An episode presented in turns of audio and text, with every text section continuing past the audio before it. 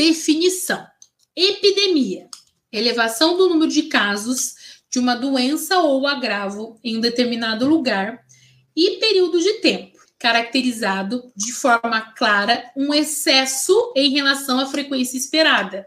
Epidemia, elevação do número de casos de uma forma exacerbada em relação à frequência esperada. E o surto é tipo de epidemia, em que os casos se restringem a uma área geográfica pequena e bem delimitada, ou uma população institucionalizada. Por exemplo, surto de gripe. Surto de gripe num asilo. É um surto. Se está contida numa pequena área geográfica, é um surto. Mas se eu tenho gripe num bairro inteiro, numa cidade inteira, onde o número está muito mais elevado do que se espera, já virou uma epidemia.